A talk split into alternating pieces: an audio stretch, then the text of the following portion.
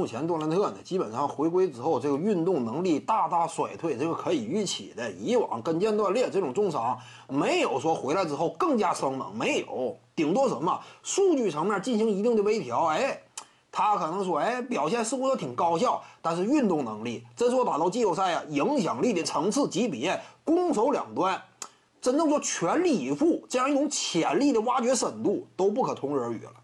因此，杜兰特回来之后呢，受到跟腱的制约，跳不高，跑不快，这是一定的。当然，我指的是跟他以往相比，不是跟你我相比。跟他以往相比，肯定有明显衰退。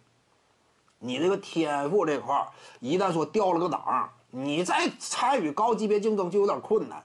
当然，杜兰特他本身呢，能力基础过硬，他肯定还是个明星级别。就仅就靠他那一手身高臂展以及精准的中远射。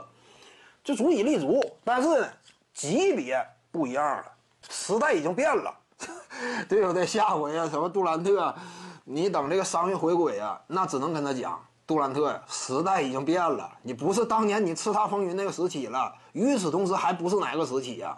啊，你放到自由市场之上啊，你说你这份合同结束，或者说呢，你泛花要加盟哪支哪支球队啊，没有太多人可能感兴趣了。届时啊，尤其随着你运动能力的下滑。你不要感觉你跺一脚联盟乱颤了？什么你与凯瑞欧文之间的搭档啊，引进了史蒂夫纳什入主这支球队，成为了新任主帅之后啊，向着冠军冲击呀！睁眼看看世界吧！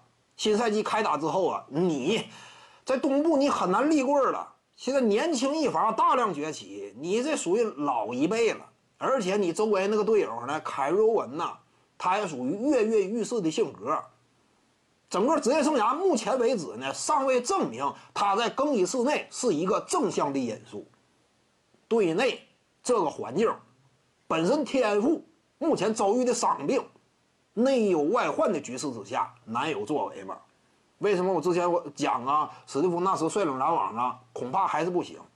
一是队内本身的问题，再有就是外部环境剧烈变动。